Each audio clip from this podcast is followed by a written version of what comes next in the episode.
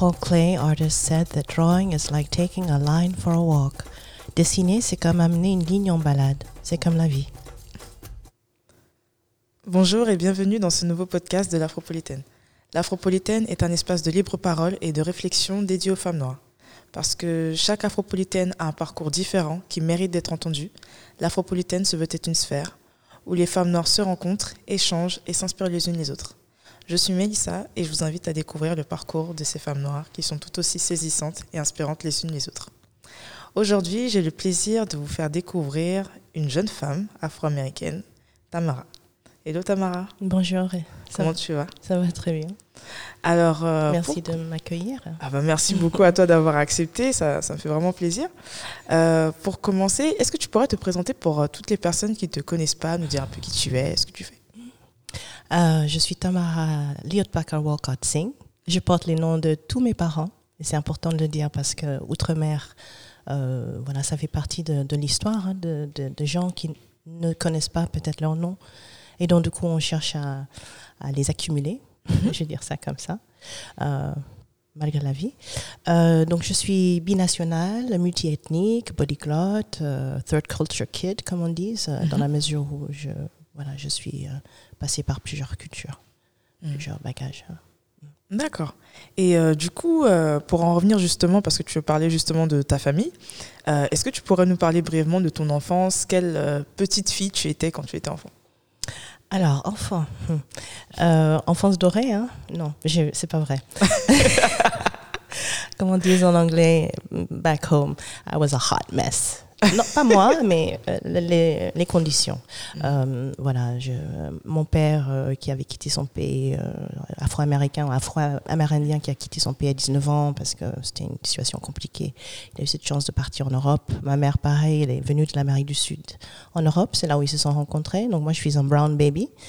C'est-à-dire, je suis née en Allemagne d'un noir américain et de quelqu'un qui était voilà, aussi également en Europe. Euh, et de là, un enfant, un enfance euh, faite d'errance, beaucoup d'errance, parce qu'on a beaucoup voyagé. Euh, j'ai un frère qui est né en, Italie, un autre frère qui est né en, Amérique du Sud. On a vécu aux États-Unis, voilà. Donc, et je pense que ça n'a rien de, très atypique pour quelqu'un qui, qui, vient du, du, Nouveau Monde. Nous sommes des, des hybrides, tous. Donc on, peut, on, peut faire, on peut se reposer sur, sur cette, cette histoire qui est très riche. Hmm. D'accord. Et euh, donc tu as grandi aux États-Unis et tu exerces actuellement en tant qu'art thérapeute. Euh, l'art thérapie, en fait, c'est quelque chose qui est assez démocratisé euh, aux États-Unis. Mhm. vu les échanges qu'on a eus et tu m'as vraiment expliqué comment ça se passait là-bas et ça se démocratise en fait peu à peu ici en France. Est-ce que tu pourrais justement nous expliquer en fait en quoi consiste l'art thérapie, ce que c'est et qu'est-ce que quelles sont les fonctions en fait que tu que tu exerces justement? Alors, euh, je suis orthithérapeute au départ. Bon, bon, pas au départ, mais avant d'être art thérapeute, j'étais orthithérapeute. Euh, et j'exerçais aux États-Unis. C'est une, c'est une pratique qui, qui repose sur euh, la nature, donc le rapport de l'être humain à la nature pour, euh, pour amener des, des bienfaits. Dans une situation clinique, c'est-à-dire à, l'hôpital, ça veut dire qu'on traduisait les objectifs cliniques pour les patients, que ce soit des neurolésés ou des personnes en cardiologie, et on a amené des, activités à travers la nature. En France, quand je disais orthithérapie aux, aux personnes que je pouvais croiser, on me regardait avec les grands yeux en me disant mais vous allez nous faire boire quelque chose à base d'ortie. Et là, je me suis dit, oh là là, comme tous les migrants euh, qui ont quand même déjà un bagage académique euh, et une, une, profession, je me, je me, suis dit, bon, il va falloir que je retourne à l'école pour trouver quelque chose euh, qui soit à peu près similaire. similaire. Mmh. Et c'est aussi histoire de se créer des alliances, parce qu'on ne peut pas exercer tout seul. Euh, on a besoin de pairs, on a besoin d'un cadre. Mmh. Euh, donc, je, je, suis devenue art thérapeute. Euh, j'ai exercé à, à Antony, j'ai exercé à, à l'hôpital Sainte-Anne. Et par la suite, je me suis dit, bon, maintenant ça suffit, il faut faire connaître ces démarches-là, qui sont des démarches à travers la nature. Et donc, du coup, mmh. j'ai cofondé une association qui, qui fait exactement ça, qui œuvre dans ce sens-là. Mais aujourd'hui, j'exerce, oui, en tant qu'art thérapeute. Euh, orthithérapeute. Les deux, c'est important parce que je suis quelqu'un qui est plasticienne et euh, j'utilise ou je, je, je, fais venir euh, les éléments de la nature. Euh, je, les, je, les invite et j'invite les personnes que je que j'accompagne à aller vers la nature. D'accord, donc tu, tu, incites vraiment les personnes à aller vers la nature, mais du coup, euh, l'art-thérapie, est-ce que, est que tu pourrais vraiment nous expliquer ce, en quoi ça consiste en fait pour des personnes euh, lambda qui ne connaissent vraiment pas? Est-ce que euh, ça se traduit par le dessin? Est-ce que ça se traduit par la peinture? Puisque tu as dit que tu étais euh, plasticienne, quels, quels sont les, les, les, supports en fait que tu proposes aux personnes qui viennent te consulter? Alors, l'art-thérapie, c'est une, un petit peu comme une psychothérapie non verbale. Euh, c'est-à-dire qu'on ne se repose pas sur la parole, même s'il peut y avoir verbalisation. Euh, le fait de travailler avec des objets euh, plastiques et d'y aller par le processus de création permet de détourner, certains diraient même de ruser avec nos problématiques. Quand on passe par la parole, dont on, nous sommes éminemment tous des espèces d'experts, parce qu'on parle depuis la naissance, mmh. ou quasiment pour certains, euh, depuis qu'on est tout petit parfois on, on, se cache derrière la parole aussi. Mmh. Et donc du coup, euh, passer par une, une, médiation autre, ça permet de euh, d'avoir accès à des choses qui sont peut-être très euh, très enfouies euh, euh, et qui, qui, qui, ne vont que surgir parce qu'il va y avoir un, rapport à la matière, parce qu'il va y avoir un mouvement, euh, parce qu'on va toucher quelque chose qui va nous ramener sur autre chose. Euh, mais aussi tout simplement en fait, le fait de se mettre en jeu ou au jeu, parce que créer, c'est jouer, mmh. euh, c'est aussi euh, se permettre de, d'ouvrir, d'ouvrir des espaces dont nous avons tous besoin intimement, donc des espaces avec soi-même. D'accord, donc c'est une façon en fait d'aider les gens justement à s'exprimer parce que c'est vrai que souvent on utilise le langage verbal mais on a aussi, étant humain, euh, on a souvent tendance à somatiser, on en parlera certainement euh, au cours de, euh, du podcast, c'est vrai qu'on a tendance des fois à, à somatiser des émotions et à ne pas du coup savoir les, verbaliser. Du coup, pour avoir fait de l'art-thérapie, c'est vrai que j'ai également vu également qu'avec le dessin ou, d'autres formes d'art, en fait, on peut plus facilement extérioriser en fait ce qu'on ce qu'on ressent. Alors tout à fait. Alors il y a évidemment euh, les arts plastiques, ça peut être le dessin, la peinture, le modelage. Dans mon cas, c'est beaucoup le modelage, l'assemblage, l'assemblage avec des éléments de la nature ou le fait de faire des choses in situ, c'est-à-dire dehors, mm -hmm. euh, dans la nature. Et quand je dis nature, bien sûr la nature parisienne, je suis basée à Paris. Et il est important de rappeler aux personnes que la nature, elle est vraiment partout. Il n'y a pas besoin de partir mm -hmm. tous les six semaines euh, en haute montagne. Euh, euh, que, ou d'avoir un jardin privé chez soi, euh, qui sont quand même aussi des, des notions compliquées pour des personnes qui n'ont peut-être pas accès à ces moyens, parce qu'il ne faut pas oublier que nous vivons aussi dans des sociétés qui sont traversées par des effets de pouvoir socio-économique. Et donc, du coup, ça veut dire que pour certaines personnes, avoir accès à la nature, il faut commencer là, juste en bas de chez soi. Mmh. Et donc, du coup, l'art-thérapie que je pratique, c'est faire appel à tout ça euh, et euh, mettre, mettre les personnes en mouvement à travers le fait de créer. D'accord. Ah, c'est vraiment, vraiment intéressant. Et du coup, euh, pour en revenir justement à, à ton métier d'art-thérapeute, euh, la fonction d'art-thérapie, elle peut parfois, je pense, euh, être euh, confondu avec la fonction de psychiatre, mmh. psychologue par les personnes euh, qui ne sont pas du métier parce que ce sont des, des, des, pratiques, en fait, des domaines qui touchent au mental. Et du coup, je voulais te demander, euh, est-ce qu'il y a des procédés, par exemple, que, que tu, auxquels tu as recours, que les psychologues ou les psychiatres ne, ne, n'utilisent pas? Est-ce que qu'est-ce que en fait euh, l'art thérapeute analyse que le psychologue ou le psychiatre n'analyse pas et inversement du coup? Alors euh, déjà, je dirais que nous sommes complémentaires et pas mmh. alternatifs. Euh, J'insiste là-dessus parce que nous pouvons travailler ensemble. Mmh. Donc un psychiatre, c'est un médecin qui a prolongé ses études par, euh, par euh, une spécialisation en, en santé mentale, en, en, voilà, en troubles psychiatriques. Euh, donc il va pouvoir comment dire proposer un traitement médicamenteux. Mmh. et là, est, on est sur les terrains où il y a vraiment des difficultés très très très lourdes. Euh, un, un, psychologue, c'est quelqu'un qui passait par, par la faculté, euh, qui a peut-être ou pas un, bagage clinique. Il a surtout un superbe bagage euh, général, euh, théorique. Pas forcément euh, les outils pour faire de la thérapie. Ça exige également une spécialisation en plus. Et dans ces cas-là, on va voir des psychologues qui sont psychologues cliniciens ou psychologues psychothérapeutes. Ce sont également des spécialisations. Les art thérapeutes, euh, euh, alors après, il y a aussi les psychanalystes, parce que mhm. souvent on pose la question, mais les alors les, psychanalystes euh, passent par des écoles qui ne sont pas des facs ou des académies reconnues par l'État forcément. Et surtout, ce qui les caractérise, c'est le fait d'avoir passé eux-mêmes par une analyse très très longue, une analyse c'est-à-dire l'analyse des rêves, par exemple, l'analyse des lapsus, des choses comme ça, à, à, travers la parole, sur le divan, comme on dit. Et parfois, ce sont des cures qui durent très, très, très longtemps avant de devenir eux-mêmes euh, analystes. Euh, ce qui n'empêche pas de, connaître le, bagage euh, théorique freudien, lacanien, voilà, et tout ça. Mhm. Et donc, il y a plusieurs. Alors, et dans ces familles-là, il y a évidemment plusieurs postures possibles, théoriques. en France, on est encore dans l'emprise, il y a l'emprise psychodynamique qui est très très fort encore, mhm.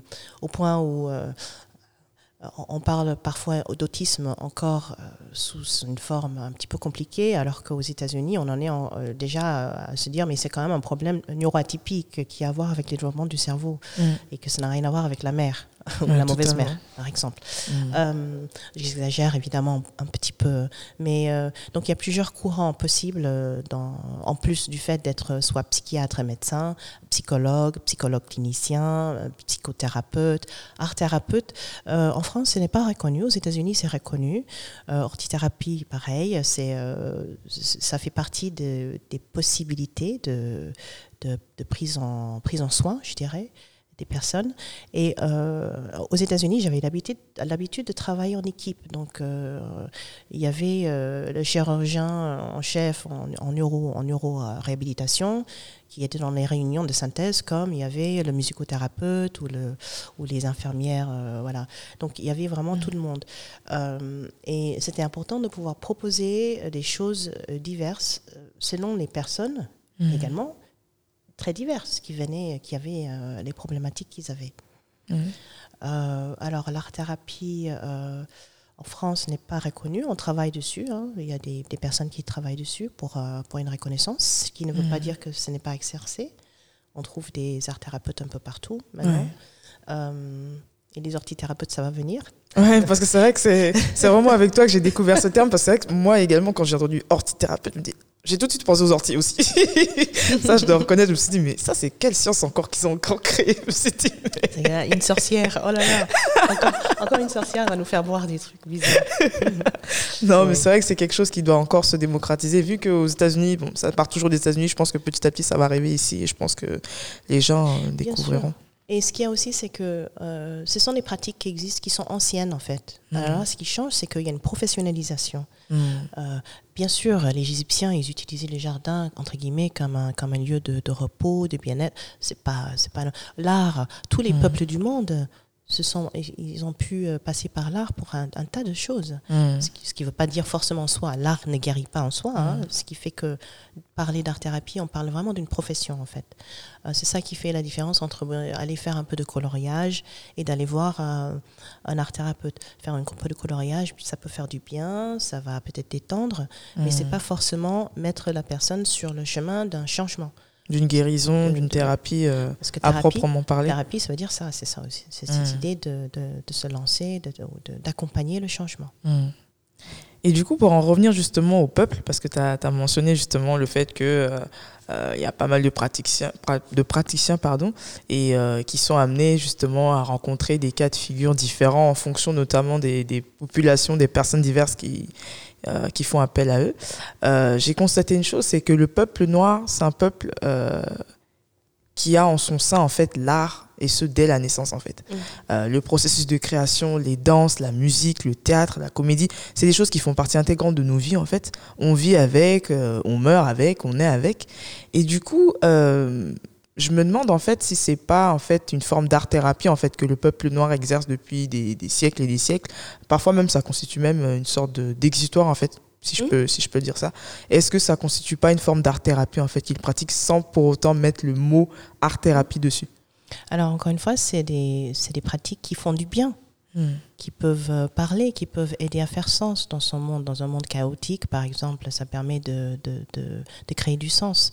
Euh, je pense qu'encore une fois, ce qui est important, c'est de parler de, l'art-thérapie en tant que profession. Hmm. C'est dans ce sens-là que je dis que c'est toutes ces autres pratiques, ça peut être thérapeutique, mais c'est pas forcément de la thérapie dans le sens où il n'y a pas forcément des objectifs qui sont énoncés avec un, euh, une volonté d'aller vers quelque chose de très très très précis. Mhm. Ce qui ne veut pas dire que ça ne faisait pas du bien. Et heureusement qu'il y a eu, euh, juste pour parler de, des, des Nord-Américains, des Afro-Américains, euh, le jazz est né comme est né là-dedans. Hein. Mhm. C'est que de la souffrance et puis voilà, il voilà. sorti.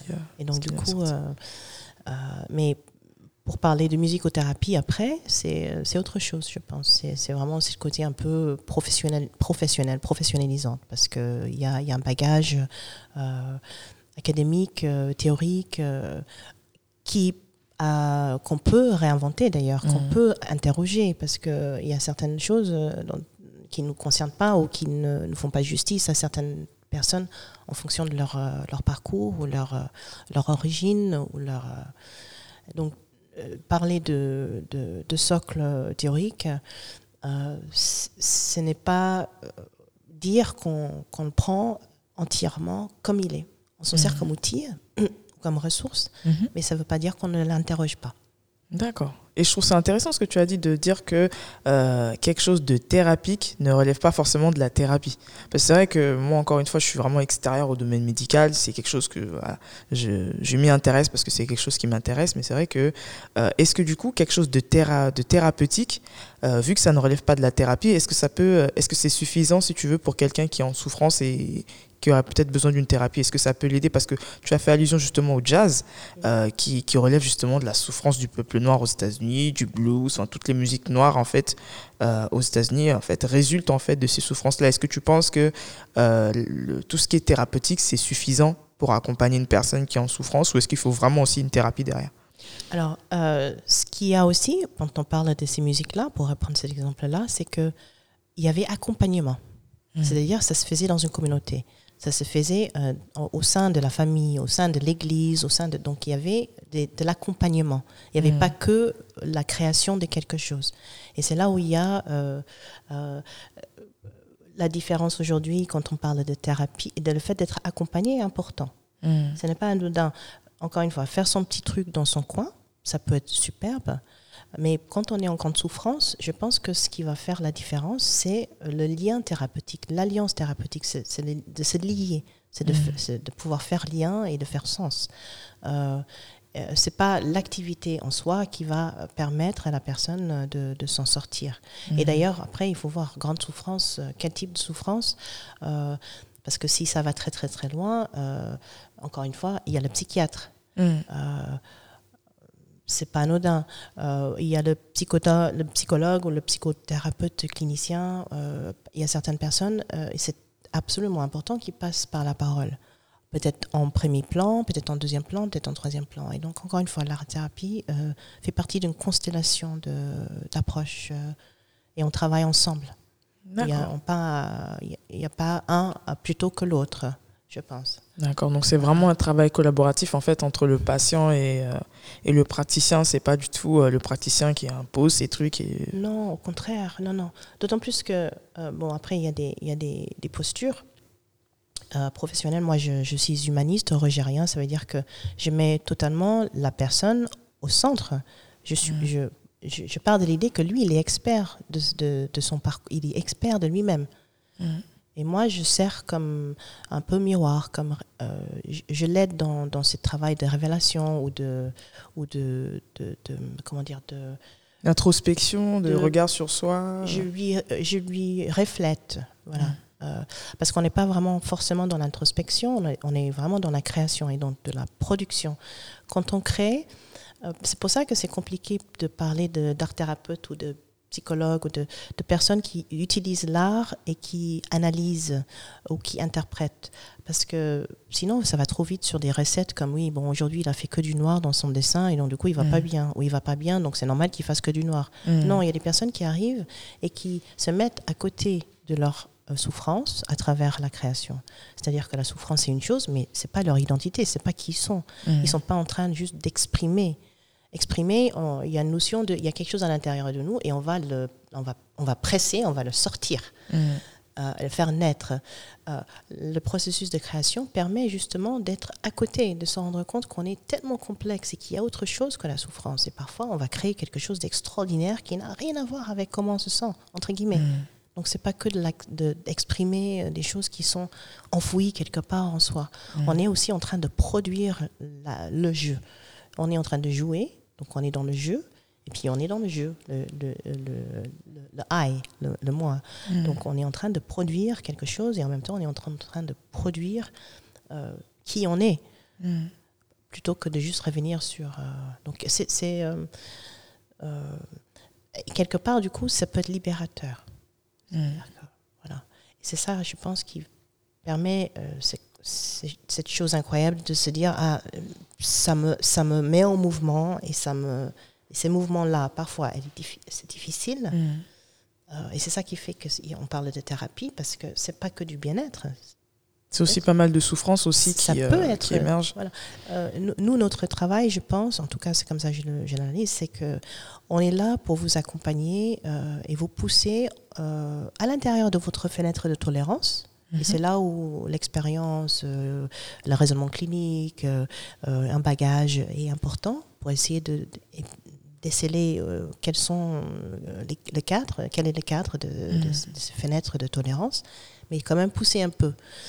Euh, alors, ce qui est spécial en tant qu'art thérapeute, et ça ressemble, ce qui fait que peut-être on se ressemble un tout petit peu aux analystes, c'est que selon le courant d'art thérapie qui est le mien, nous sommes également des artistes, plasticiens ou musiciens, ou selon le type d'art thérapie qu'on pratique, Mhm. nous avons un parcours dans cette chose-là.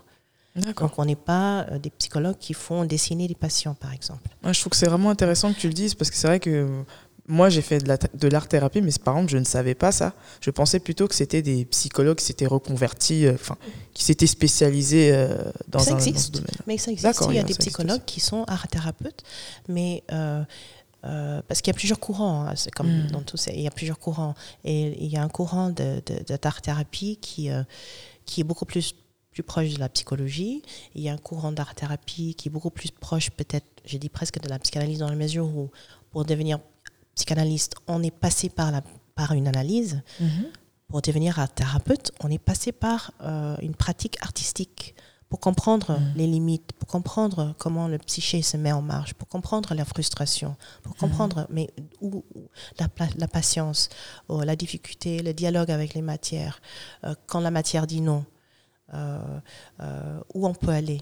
Euh, et donc d'avoir vécu, d'avoir vécu ça ou de continuer à le vivre d'ailleurs parce qu'on on continue à pratiquer hein, quand on est euh, quand on est artiste on est artiste on est artiste à vie, euh, peu importe la profession ensuite qu'on Voilà. qu'on suit par la suite. Donc, donc il peut y avoir un peu de tout, entre guillemets, c'est-à-dire qu'il peut y avoir des, psycho, des psychiatres euh, qui pratiquent euh, de l'art, qui sont art thérapeutes, des psychologues qui sont art thérapeutes, il y a des psychologues qui ne sont pas. Donc il y a beaucoup de choses. Donc c'est pour ça que Mhm. je dis toujours aux personnes que je rencontre, renseignez-vous sur le parcours de la personne. C'est Mhm. très important. C'est important pour, dans la mesure où, pour trouver la congruence entre, entre, entre, enfin, entre vous, pour Mhm. mieux aider à la création de cette alliance thérapeutique. Renseignez-vous sur le parcours. Est-ce que la personne, par, par exemple, est supervisée?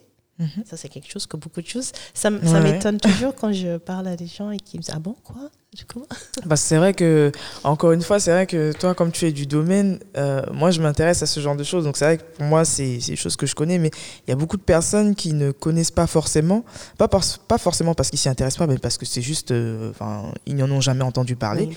Et du coup, c'est vrai que dès qu'ils qu'ils ressentent le besoin en fait de consulter en fait quelqu'un, euh, bah, ils se tournent en fait vers la première personne qui, qui leur correspond, que ce soit au niveau de, du, du lieu euh, de domiciliation du, du Mm. praticien, euh, si, si voilà, la personne leur ressemble aussi, parce que en tant que personne racisée, on a, on a tendance, même si c'est pas, c'est pas quelque chose de négatif, pour moi c'est normal, l'être humain va vers ce, ce qui lui ressemble le plus.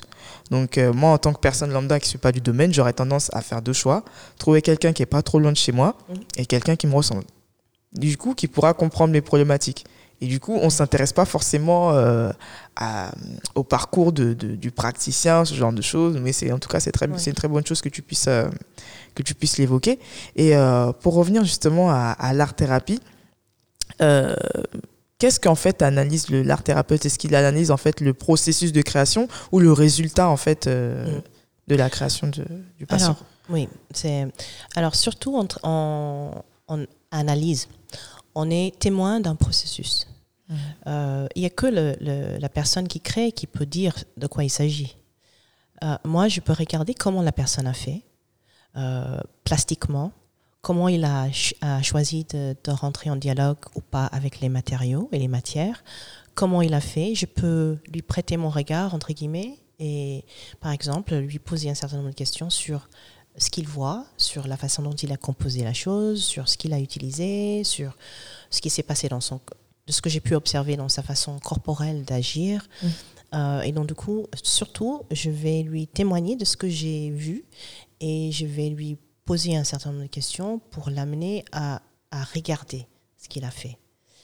Voilà, c'est regarder, ah, qu'est-ce que vous voyez? Et puis parfois, Mhm. c'est juste aussi changer de perspective. C'est que faire quelque chose à, à, à 50 cm et puis euh, Mhm. reculer, euh, tout d'un coup, la personne découvre ce qu'ils ont fait et puis voit quelque chose. Et là, il y a comme, waouh, la surprise. La chose qu'ils n'avaient pas. Ils avaient pas, ils s'étaient pas attendus à, à ça. Ah, ça me rappelle. euh, ah oui, ça, j'y avais pas. Et puis ça les amène sur, sur quelque chose qui est très intime. Mais surtout, on rebondit de surprise en surprise. Et donc, du coup, c'est pas tout à fait de l'analyse ou de l'interprétation que je fais. C'est euh, témoigner et de, de, de, de restituer. Voilà, de restituer, de restituer, excusez-moi, restituer euh, ce que j'ai vu en proposant à la personne aussi de regarder, de regarder ce qu'ils ont fait. Et après, euh, il y a un moment de verbalisation parce qu'ils vont, ils vont avoir besoin de, de, de relier ça à, à quelque chose, peut-être. Mhm. euh, voilà. A quelque chose de leur vie et peut-être, je pense qu'à la fin, ils ont peut-être plus de recul parce que c'est vrai que quand on est dans l'action, euh, c'est vrai qu'on n'a pas forcément, enfin, des choses qui peut-être sautent aux yeux, enfin, qui sautent aux yeux en fait pour les autres, euh, vu qu'on on le fait de façon instinctive, on s'en rend pas compte. Moi, je sais que quand j'ai fait, euh, j'ai eu l'occasion de faire une séance d'art thérapie. On m'avait proposé pas mal de choses, des, des, des matériels de collage, des matières pauvres, du riz, enfin, de la peinture, de l'aquarelle, pas mal de choses. Et euh, j'ai fait mon dessin et tout. Et euh, l'art thérapeute qui m'a qui m'a reçu, elle m'a dit un truc, c'est que ce que je trouve euh, incroyable avec vous, c'est que je vous ai mis pas mal de choses. Mhm. Je vous ai dit de vous servir de tout ça. Et vous avez juste touché à un truc et vous avez tout remis en place. je vous connais pas, mais en tout cas, vous, on sent que vous êtes très carré. Et moi, j'ai été étonnée parce que je me dis, waouh. On se connaît à peine, on n'a passé qu'une heure ensemble, mais elle a su déceler un truc oui. aussi, euh, aussi profond. Donc c'est vrai qu'effectivement, oui, j'aime beaucoup le, le côté après, après le fait qu'on ait, euh, après le fait qu'on ait euh, concrétisé notre, notre création, parce que c'est là où on a suffisamment de recul en fait pour analyser et se redécouvrir en fait soi, et je trouve ça vraiment bien. Mm, Ou de découvrir des, ou de découvrir des choses qu'on n'avait pas remarquées. Mm. C'est-à-dire d'identifier, euh, d'identifier euh, une émotion, parfois, Mm. c'est en voyant ce qu'on a fait. Ou d'identifier une émotion euh, parce que l'art thérapeute a dit quelque chose qui, qui fait tilt, qui a lâché un mot. Qui... Parce qu'on travaille aussi euh, avec ça, hein, c'est-à-dire qu'est-ce que nous, nous, nous, nous ressentons aussi des choses pendant la séance.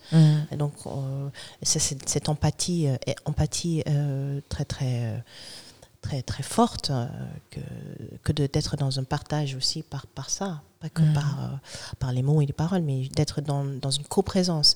On appelle ça le attuning, un petit peu comme une mère et un enfant. euh, quand la mère ou un parent, mais c'est souvent la mère qui, qui, qui sait, sans rien dire, sans rien, mais qui, qui sait ce qu'il y a, ce qu'il faut. Donc ça, c'est du attuning, c'est se mettre euh, en résonance en fait. Voilà, c'est Mhm. ça, se mettre en résonance. Euh, et donc du coup, ça permet aussi de- d'arriver à, à des choses, euh, à faire des propositions, à rebondir sur, euh, sur des choses qui ont été faites. Euh, encore une fois, il y a des personnes qui travaillent très différemment selon leur parcours, selon la, les personnes qui reçoivent, selon le cadre dans lequel ils travaillent, est-ce qu'ils sont à l'hôpital, en CMP, en centre médico est-ce qu'ils sont dans une institution, est-ce qu'ils sont Mhm. libérales, donc euh, ou dans une association. Donc il y a et puis il y a les personnes en face, mais qui qui sont ces personnes qu'on reçoit? Et de quoi de quoi ont-ils besoin? Est-ce qu'ils sont déjà dans un parcours de soins euh, médicaments euh, avec médicaments? Mhm. Est-ce qu'ils sont suivis par ailleurs? Est-ce qu'ils ont déjà eu un parcours qui, qui s'est mal passé Euh, Il y a tellement de profils, hein, tellement de profils. Mhm. Euh, et tout à l'heure, euh, tu parlais de, du fait de, de chercher quelqu'un un, chez, à côté de chez soi Mm. et deux qui nous qui ressemble, Ouais. qui nous ressemble. Ça, c'est, tout un, un autre problématique. Ouais, là, tu vois, un c'est sac tout un- de nœuds. C'est tout un autre, euh, c'est Ah. toute une autre histoire, mais en tout cas, on aura l'occasion de- d'en parler euh, tout au, au long du podcast. Pour en revenir justement euh, au dessin, parce que le dessin, c'est l'un des, l'un des moyens aussi euh, que les art thérapeutes aussi utilisent justement pour accompagner leurs patients. C'est vrai que dans l'inconscient collectif, dans l'inconscient de plusieurs personnes, je dirais, euh, tout ce qui relève du dessin, de la poterie, euh, ça se limite à l'enfance. C'est-à-dire qu'on on est enfant, on dessine, on fait de la poterie, on fait toutes ces activités manuelles. Et quand on grandit, on arrête progressivement, pour la plupart d'entre nous. Et du coup, euh, je voulais te demander, du coup, est-ce que, euh, vu que le dessin fait partie intégrante de l'art-thérapie, du coup, est-ce que l'art-thérapie, c'est quelque chose qui se limite seulement aux enfants? Parce que du coup, les enfants, on s'en rend pas compte parce qu'on ne met pas forcément ce mot-là euh, à la maternelle ou au centre de loisirs. on fait de la pâte à modeler, on nous dit pas, oh les enfants, vous allez faire de l'art-thérapie. on leur dit pas ça. On leur dit, vous allez faire du dessin, de la, de la- pâte à modeler, et même des fois des enfants qui sont suivis, notamment par les CMP, ce à quoi tu as fait référence, ou par des psychologues. Souvent, les psychologues leur demandent justement de dessiner euh, ce, qu'ils ont vécu ou autre pour leur permettre justement d'extérioriser. Du coup, est-ce que tu penses que l'art-thérapie, c'est quelque chose qui se limite seulement aux, enfants ou aux jeunes? Et euh, est-ce que tu pourrais nous dire en fait euh, en quoi l'art-thérapie est utile en fait? En quoi c'est utile? Est-ce que ça apporte de bénéfices justement aux, personnes? Mhm. Alors, plusieurs choses. Quand on va faire de l'art à l'école, on ne fait pas de l'art-thérapie, on fait de l'art. Hmm. On va supposer que ces enfants ne sont pas en souffrance, même si on sait qu'il y a beaucoup d'enfants qui sont en souffrance, mais ils sont pas été, euh, ça n'a pas été signalé. Donc du coup, on fait de l'art. On a des cours d'art plastique et on s'amuse. Euh, à la maison, on fait du dessin, on est par terre, euh, dans la cuisine, on, voilà, on s'amuse. Et c'est- justement ça qui est la, la beauté de, la, de ce que fait l'enfant, de- d'être purement dans le processus de création et dans le jeu, c'est-à-dire dans le ici maintenant. Mhm. Euh, et euh, c'est ça qui- qui- que nous, adultes, on perd. Malheureusement, on a très peu d'occasions où on est juste dans cette espèce de- d'espace-là cet espace intime avec soi-même où on est euh, dans, un, dans un processus où on n'est pas à se soucier d'un produit. Parce que c'est souvent ça aussi, la, cette- la- la- le stress qui accompagne le, le fait de, bon, il faut qu'on produise, on, a, on est performance-based, ça, on est toujours dans la performance et que ça va être jugé et ça va être noté.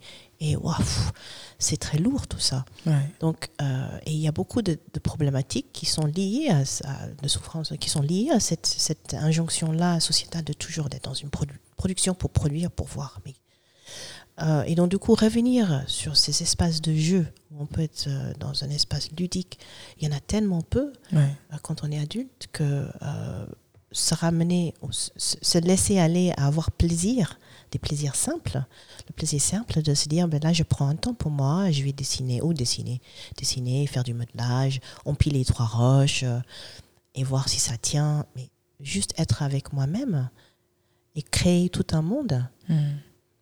Voilà. Donc, euh, et non seulement ça, euh, encore une fois, pour revenir sur ce que nous vivons, euh, les choses, les mauvaises choses, les, les bonnes choses, ce que nous vivons dépasse la parole. Donc, on ne peut pas toujours tout mettre en mots.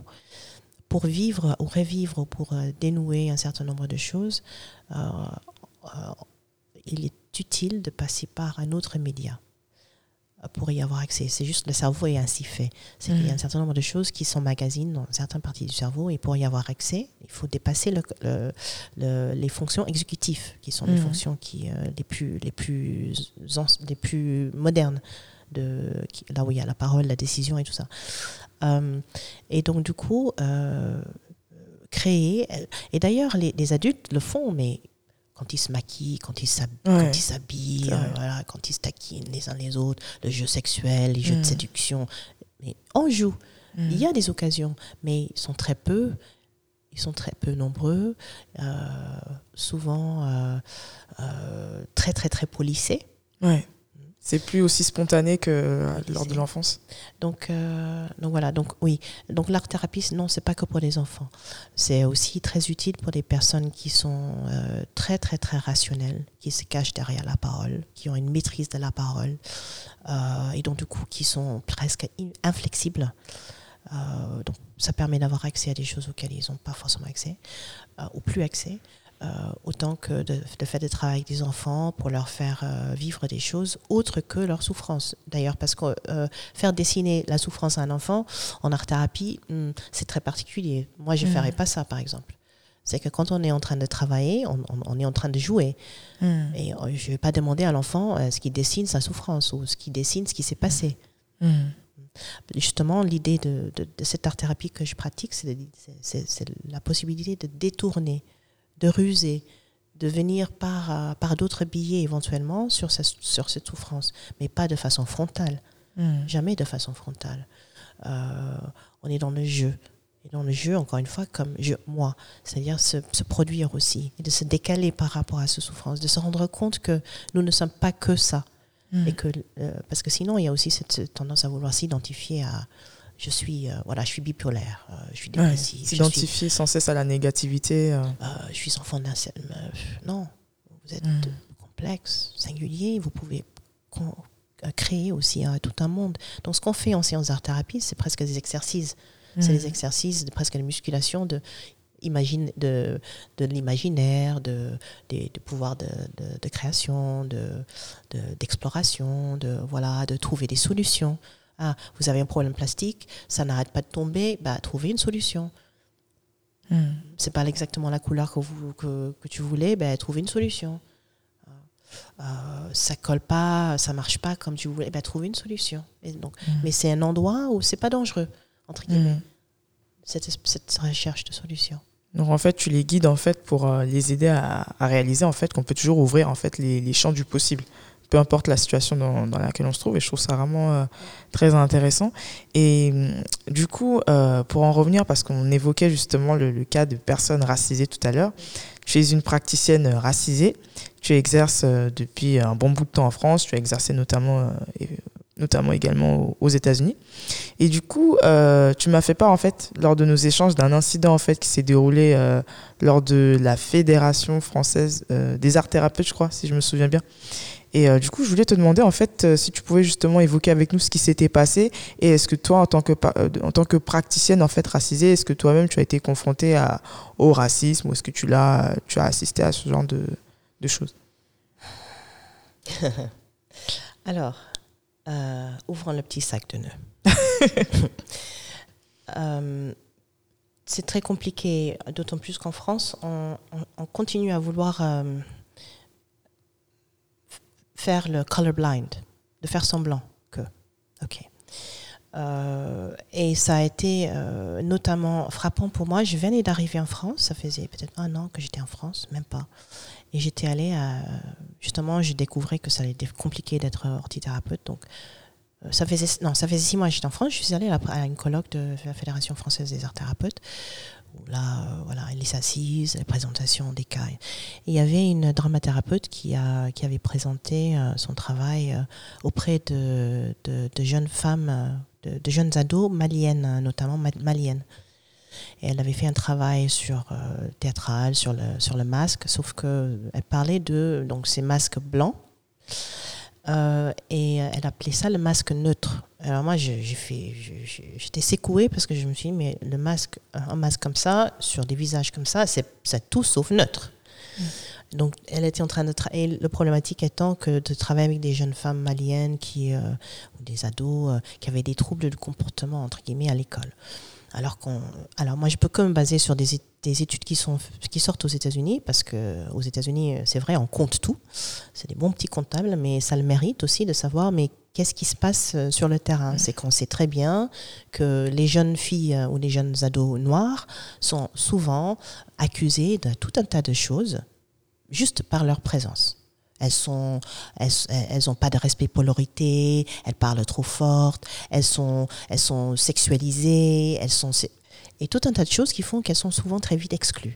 Donc du coup, je voyais ces jeunes ados maliennes euh, euh, fortes, euh, fortes euh, certaines plus fortes que la, la, l'art thérapeute, fortes, je parle de, de leur Mm. présence, leur, leur, leur, leur taille, euh, euh, très très foncée. Euh, elle avait pris des photos noir et blanc, et donc du coup, ces photos avec ces maliennes, avec le masque, ça m'avait choqué. Ce qui m'a choqué, donc du coup, c'est que quand euh, la question a été posée à la thérapeute, elle, elle, s'était- elle- on s'est rendu compte, elle s'est pas, elle n'avait pas fait le travail là-dessus. Mm. J'avais envie de lui dire, mais il faut lire du Fanon, ma pauvre. Je veux dire, euh, masque noir, parce que c'était tellement flagrant. On peut pas travailler sur l'estime de soi avec ces femmes, ces jeunes ados-là, Mm. parce que c'était ça, travailler sur l'estime de soi, leur place dans la société, la citoyenneté, et ne pas s'interroger sur leur, leur aspect, leur, leur allure, leur, euh, leur imposer. Donc, euh, et puis il y a eu d'autres incidents. J'avais eu un incident à l'hôpital. euh, je, je, je vais taire, je vais taire quel hôpital? Avec le, le- le chef de service qui s'était fait, qui s'était monté euh, sur ses grands chevaux parce, à cause de mes cheveux. Oui, Ah ouais, carrément. oui, oui. Qu'est-ce qui s'est passé avec Oui. tes cheveux? Ah là là, ah les femmes noires avec les cheveux. hein. C'est c'est toute une histoire. Donc oui, c'est toute une histoire. Donc euh, elle, me, elle, euh, elle, elle me reprochait de, de changer de, de coupe en fait. Parce que je change de couleur. Parfois, parfois je suis euh, rousse cuivrée, parfois je suis blonde platine. Mais le problème, c'est qu'elle disait que je n'étais pas neutre. Et donc, du coup, que c'était dérangeant pour les patients. Ah bon? Oui, Dérangeant pour les patients. oui alors que c'était des patients en ambulatoire. J'aurais peut-être réfléchi autrement sur les choses si c'était des personnes qui étaient en- peut-être des psychotiques, enfermées euh, et tout ça. Mais là, c'était des personnes qui avaient l'habitude de, de, de- de gérer leur vie, en fait. Mhm. Euh, des personnes ambulatoires. Et euh, elle trouvait ça étrange que, voilà, moi, de façon saisonnière, c'est vrai, c'est-à-dire à peu près quatre fois par an, je change de coupe. Voilà, Mhm. de coupe et de couleur. C'est ma petite chose avant. hein. C'est ma façon de marquer les saisons. Mhm. Je suis quand même une antithérapeute et je suis sensible aux saisons. Mais pour cette femme-là, c'était très compliqué. Euh, elle est- elle, elle s'était énervée. Elle est- et puis moi, je, je dis, mais moi j'ai travaillé dans un très grand hôpital à New York, j'ai jamais eu de problème, donc je vois vraiment pas pourquoi j'aurais de problème aujourd'hui. euh. Et j'ai j'ai pas, j'ai un petit peu ignoré. euh, je me suis pas pliée à ses exigences, non, mais je suis dans, dans la mesure où je me suis dit, je n'ai rien fait de mal Mhm. et que, et que c'était un petit peu excé- excédentaire, son, j'estimais. J'en ai parlé avec mm, d'autres collègues.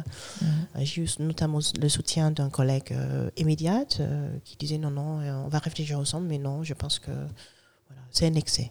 C'est un excès de sa part. Ah, Je trouve que c'est énorme comme excès parce que changer de coupe de cheveux quatre fois par an, je trouve que c'est pas beaucoup. Comparé à d'autres personnes qui eux, changent de. Enfin, moi, je suis du genre à changer de coiffure euh, toutes les trois semaines. Mais, Enfin, je trouve ça énorme justement qu'on Ouais. t'ait reproché justement de changer de coupe et que ça ait un impact euh, sur les, les patients. C'est vrai que. Oui, oui, oui. Donc elle me dit, elle me, elle me, elle me reprochait de manquer de neutralité. Je trouvais Manquer ça extraordinaire. Oui, et donc du coup, je- donc pour revenir sur cette histoire de, de se donner la possibilité et les outils d'interroger les classiques et Mhm. les clés de base qu'on nous fournit, comme la neutralité qui, qui revient dans tous les textes, hein, c'est que je suis désolée, je ne serai jamais neutre. Je ne suis pas un homme blanc de 40 ans en blouse blanche devant euh, euh, une femme. Voilà, par les personnes que je côtoie, d'autant plus que dans cet atelier-là, c'était très euh, bigarré. Il y avait des personnes de, de du Nord, il y avait des personnes. euh, voilà. Donc, euh, cette histoire de neutralité me pose beaucoup de problèmes et je pense que c'est quelque chose. c'est- parmi les choses auxquelles on, se doit de, de- réfléchir. Être neutre, c'est un certain nombre. Oui, c'est une posture. Avoir une posture éthique forte, c'est important. Euh, c'est ne pas séduire ses patients, par exemple. C'est normal, entre guillemets. Mais ça se faisait beaucoup à l'époque, ça se fait encore. Ah, Euh, oui, il y a des- y, y a analystes qui. Voilà. Mais euh, la neutralité, euh, je pense que je ne peux pas être colorblind. Et je peux pas être euh, gender blind, c'est-à-dire euh, la personne en face de moi a, a un parcours qui a à voir avec euh, sa place en tant qu'homme ou femme ou sa, leur place en tant que racisé, pas racisé. Nous, nous, vivons dans des sociétés qui sont traversées par des effets de pouvoir euh, sur ces problématiques-là, euh, que ce soit quelqu'un d'handicapé, j'ai beaucoup travaillé avec des handicapés, que ce soit quelqu'un qui a une orientation sexuelle euh, pas hétéronormative. Toutes ces questions-là, moi, je ne peux, pas, je peux pas rester voilà, aveugle, entre guillemets. Mm. Donc, oui, tenir un posture éthique, mais interroger quand même le bagage qu'on nous, qu'on nous fournit à certaines choses qui ne peuvent pas qui vont pas euh, nous être utiles. Euh,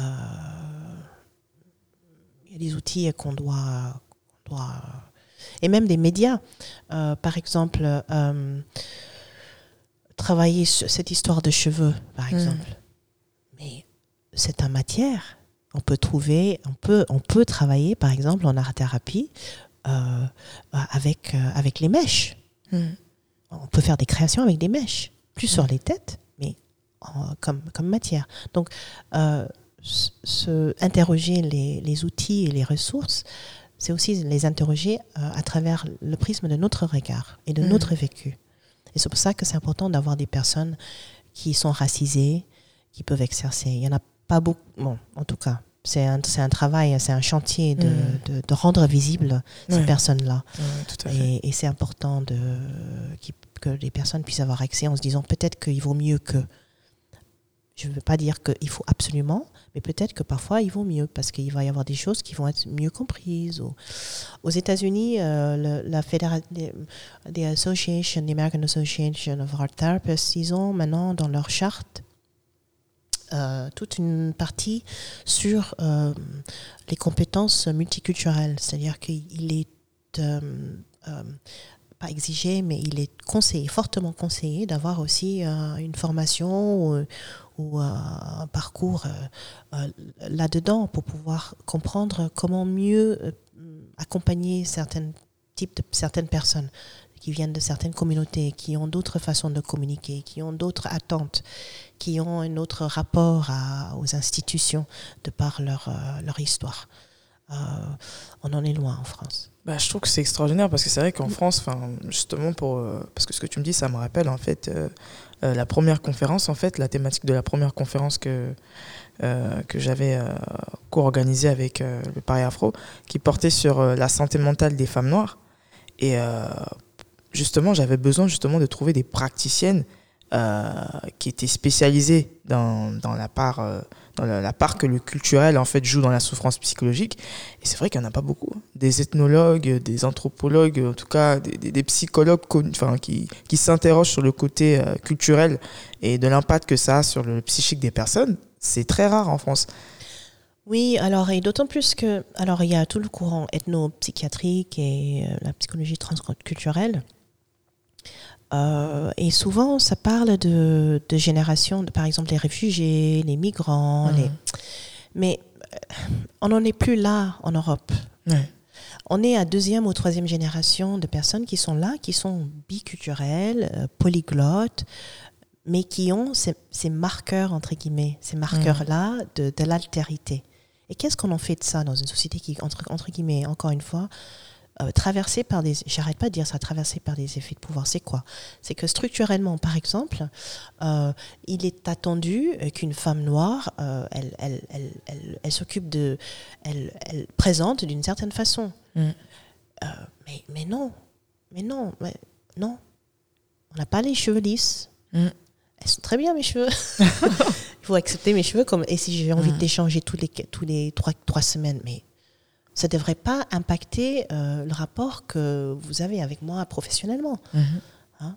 Mais euh, les images, les images partout qu'on voit de mais qu'est-ce que c'est que d'être euh, acceptable, normal, désirable, efficace, professionnellement percutante, c'est toujours un peu les mêmes images. Et nous, on, ne mhm. bah, colle pas dedans. Non, c'est comme ce, que, ce dont tu faisais allusion à la neutralité. Enfin, neutralité par rapport à quel prisme? Parce que d'un prisme, enfin, de, de, notre prisme à nous, euh, je dirais que des fois, euh, les personnes caucasiennes ou autres ne sont pas forcément neutres parce qu'on peut les voir avec les cheveux châtains aujourd'hui, les cheveux blonds euh, demain. Enfin, même cette, cette idée-là de neutralité, enfin, neutralité en fonction de quoi et de qui, pour moi, ça n'a ni queue ni, ni tête, en fait, ce, ce propos-là. Mais en tout cas, il est important d'avoir des personnes qui soient, qui, soient disponibles. Euh, et puis, donc, du coup, il faut, il faut, faut, faut, faut qu'ils se forment. Hein. Moi, j'ai croisé euh, euh, déjà dans la fédération où je suis cofondatrice, je suis voilà la seule. ça me fait rire quand je vois les photos. j'ai toujours insisté pour pendant nos, réunions de, constitution, j'ai toujours parce que c'est difficile de parler de ces choses-là à des personnes qui. J'ai parlé beaucoup de la biodiversité. C'était mm. le, petit mot où je me cachais derrière un peu pour dire oui, il mm. faut de la diversité en des termes professionnels. Mm. Euh, parce que il y a des choses qui, qui, ont du mal à passer. Mais, mais, euh, et puis, parmi les art thérapeutes, euh, alors j'ai entendu cette semaine qu'il qui, qui, y aurait deux, trois comme ça, donc je suis super contente. mais dans, les, dans les colloques, par exemple, j'en ai recroisé une, par exemple, une. Et ce qui est curieux, et c'est ça qui, qui, est très bizarre en étant en France, c'est de découvrir ces trucs, euh, notamment dans des lieux publics, quand on est, quand on est très peu, et qu'il y en a un ou deux, et que tu as envie d'aller les regarder, les voir, et c'est, yeah, OK, you're here, you made it. et puis, et puis t'évites de regard. Quand tu croises, en fait, une autre personne noire en face. Euh, D'accord. Oui, oui, oui. Je sais pas quoi. C'est euh, avec mes amis expats, on en parle régulièrement. On se dit mais what the fuck is that about? Excuse the expression. Mm. mais mais c'est euh, c'est c'est très étrange de se dire mais euh, donc il y a des choses à travailler. Est-ce que c'est est-ce que dans leur regard, est-ce que tu sens de la peur? Est-ce que tu sens du genre tu es là toi, mais non, j'aimerais être la seule noire dans ce domaine? Enfin, qu'est-ce que est-ce que tu arrives à décrypter un peu ce regard-là? Je sais pas ce que c'est. Je me dis que peut-être ils se disent bon, euh, si on fait pas bloc, on paraît comme moins menaçant. Ah d'accord, il y a pas ce parce qu'aux States les gens sont plus solidaires. Enfin dès qu'ils en voient un ou deux, ils se mettent en mode euh, euh, on se regroupe pas, et. Pas toujours, mais il y a plus une espèce de regard bienveillant. D'accord. même si ah, c'est juste un clin. Oui, voilà. Ah, voilà, voilà, voilà, voilà. On n'est pas invisible. Hein. D'accord.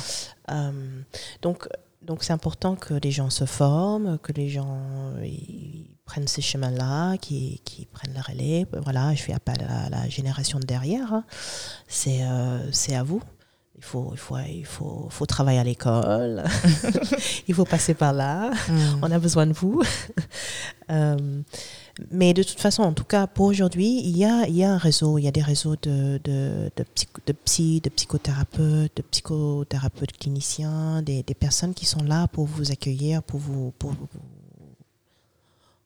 euh, pour vous suivre, pour vous accompagner, pour, euh, si vous avez besoin.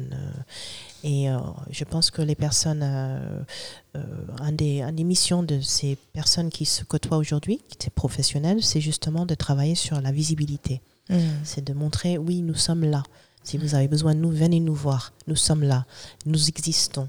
Euh, euh, féministes, euh, racisés,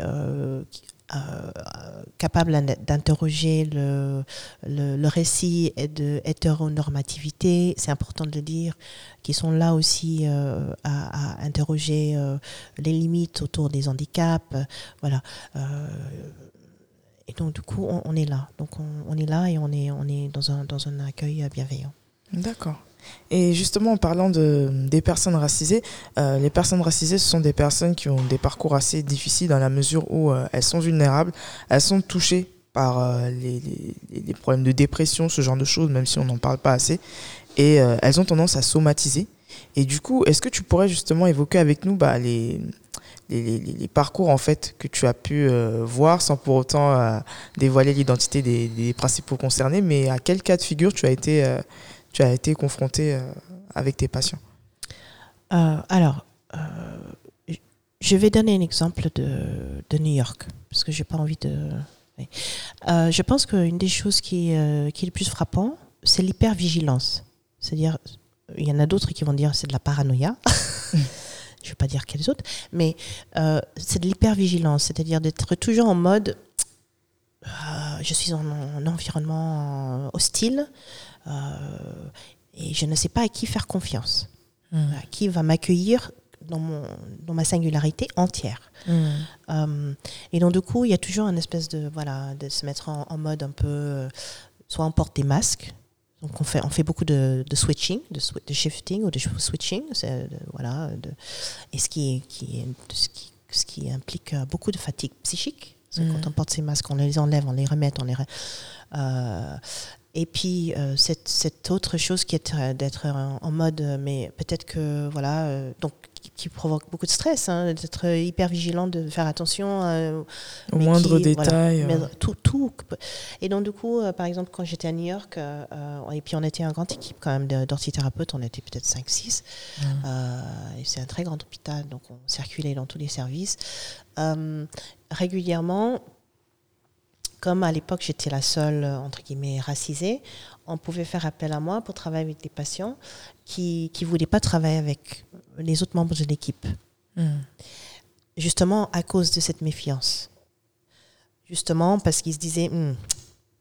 parce que ce qui se passe euh, quand- aux États-Unis, par exemple, euh, ça c'est très typique, hein, c'est que, et je dis en anglais, c'est que you don't tell anybody your business. Et c'est, tu racontes pas comme ça tes affaires à n'importe qui. Mm. Et ça c'est vraiment une injonction.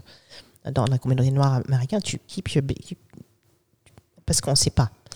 Et donc, du coup, euh, se retrouver en face de quelqu'un qui ne veut pas euh, être dans un euh, qui- euh, compliant, je ne sais pas comment dire en français, qui ne veut pas suivre le, le- le traitement, par Mhm. exemple, ou les, les, ex- les exercices, ou les, qui ne veut pas travailler pour... Les objectifs sont pour lui, Mm. mais qui ne veut pas les travailler, c'est compliqué. Euh, parce qu'il il, il se fait du mal. Donc, en- j'étais euh, donc euh, j'avais une femme, euh, euh, j'étais en, en neuroréhabilitation euh, euh, et il y avait une, une femme d'un certain âge en plus euh, qui, euh, qui avait fait un AVC Mhm. et elle refusait de faire les, les- les exercices qu'on lui proposait. Elle voulait travailler avec personne. Quand on a fait un AVC, une fois qu'on est stabilisé, il est très important de commencer à, à travailler tout de suite. Parce que c'est comme ça qu'on remet On le cerveau, euh, euh, voilà, on rebranche, entre guillemets, de mettre le cerveau en marche euh, pour essayer de récupérer le maximum de, De capacité. de capacité. Mais elle, elle voulait travailler avec personne. Jusqu'au jour où j'arrive, euh, et là, elle a commencé, et, et ce qui est incroyable dans ces cas-là, c'est une femme de, de- des Afro-Ca- euh, afro-caribéenne, une jamaïcaine. Euh, et, et souvent, ce qui est marrant avec, euh, avec ces personnes-là qui viennent des Caraïbes, c'est qu'ils ont tous des jardins chez eux, euh, dehors et tout. Donc. Et là, elle était partie. Ah oui, elle m'a raconté un tas de trucs sur son jardin, comment elle faisait quand elle était petite, nananina. Et tout ça est venu. Et ce qui était important là-dedans, du fait de travailler avec moi, c'est que tout d'un coup, l'équipe l'a découvert autrement et Mm. a pu la soutenir autrement. Ah, c'est pas une petite mémé réfractaire, euh, super désagréable, qui enquiquine tout le monde, qui va rien faire. Non. C'est une femme avec une expérience et une vie, elle a plein plein tas de choses à raconter. Mm. Mais c'est qu'elle n'arrivait pas, on n'arrivait pas à faire l'alliance thérapeutique avec elle. Mm. On n'arrivait pas à, voilà, à la mettre à un endroit où elle pouvait se sentir à l'aise. D'autant plus que ce sont des femmes où il fallait jamais se montrer faible. Ouais, c'est vrai qu'il y a toute une injonction, un dictat Jamais. du bien-être, j'imagine. Jamais se montre, montrer faible, alors que là, elle avait quand même besoin d'aide, elle avait besoin de Mhm. soutien. Elle n'avait pas de famille près de près de près d'elle. Et donc, du coup, j'étais devenue un peu comme sa petite fille. Mm. Et, euh, et donc, du coup, voilà, donc ça, c'est un, ça, c'est un cas de, euh, de, de situation où il était, il était important que je sois là, que Mhm. quelqu'un qui lui ressemble soit là. Mm. Ok. Et en parlant justement de, des patients, sur euh, quels critères tu choisis ou pas tes patients? Est-ce que tu t'es déjà retrouvé à- face à des cas où tu étais obligé de, de les réorienter vers d'autres euh, praticiens, praticiennes Et sur quels critères en fait tu te dis que voilà, tel patient, je peux pas malheureusement m'en occuper, je dois l'orienter vers telle ou telle personne? Euh, ben là, pareil, pour, euh, je vais prendre un exemple très loin pour euh, cette histoire de confidence. Euh, pareil, à New York, je me suis retrouvée.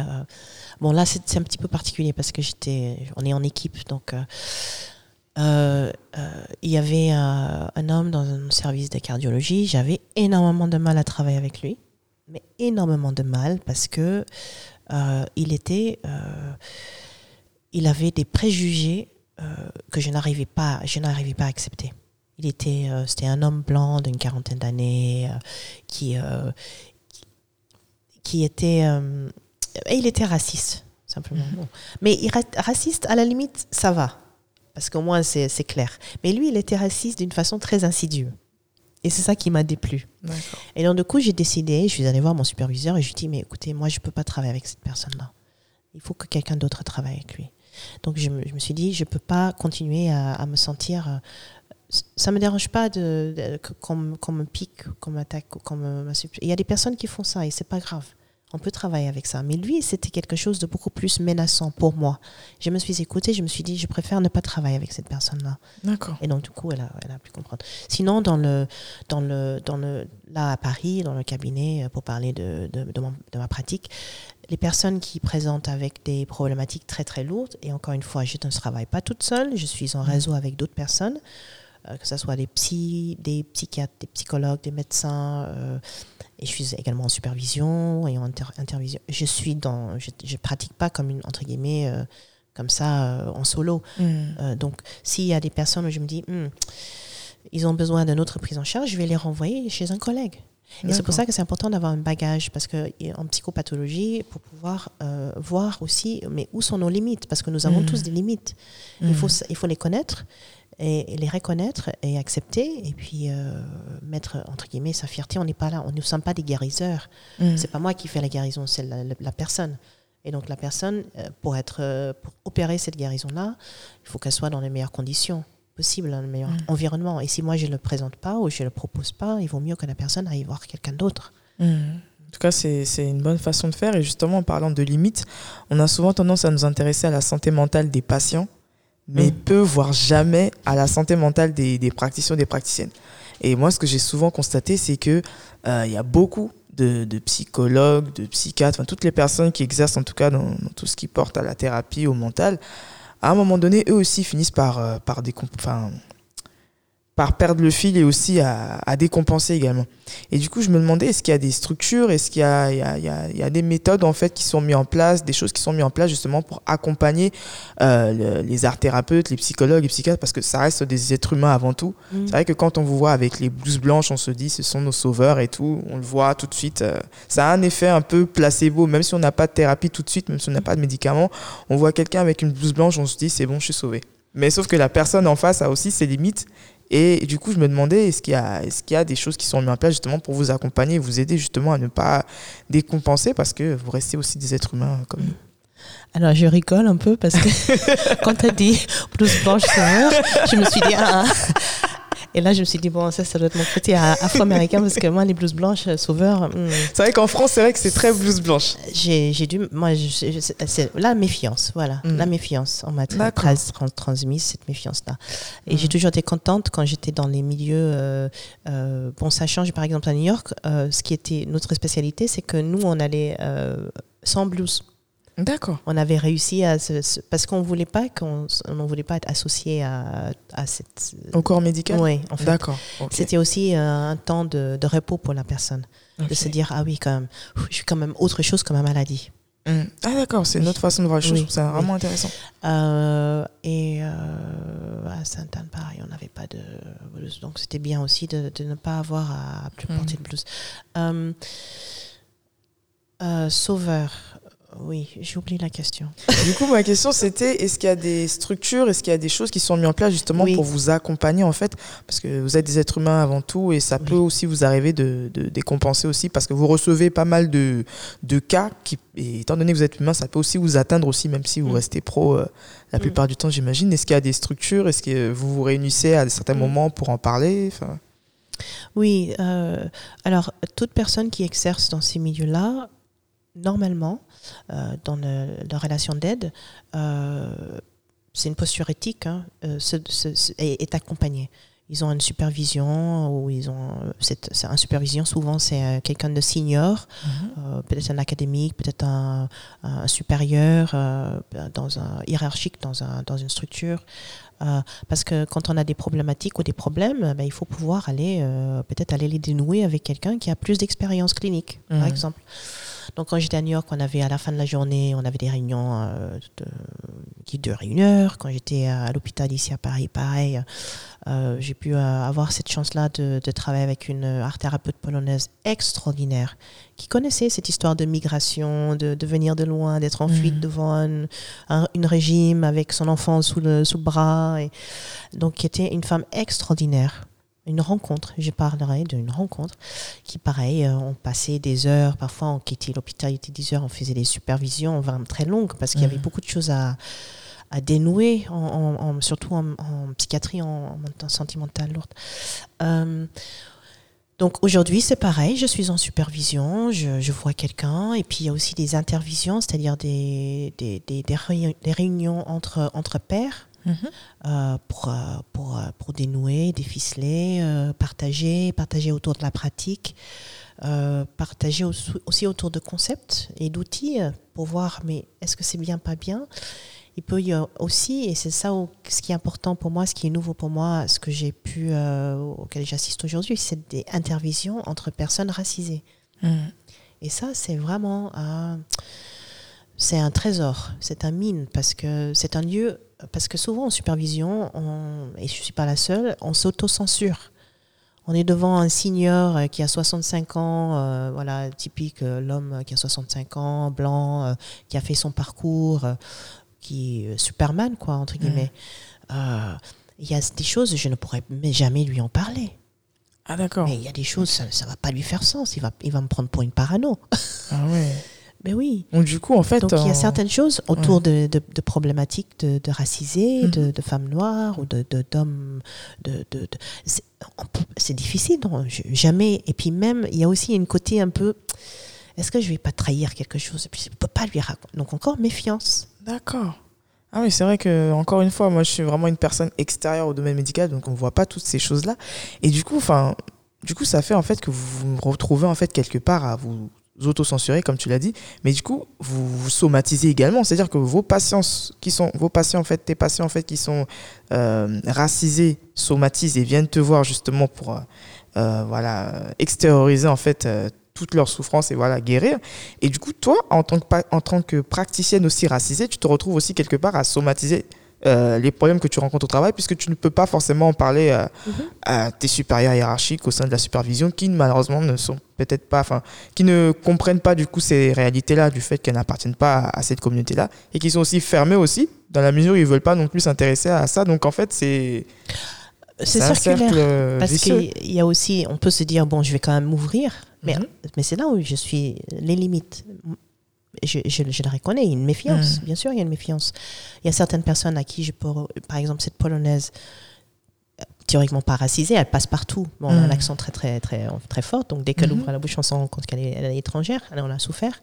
Mais il y a certaines personnes avec qui on peut, et d'autres pas. Donc c'est euh, une histoire aussi de, de, comment dire, de feeling.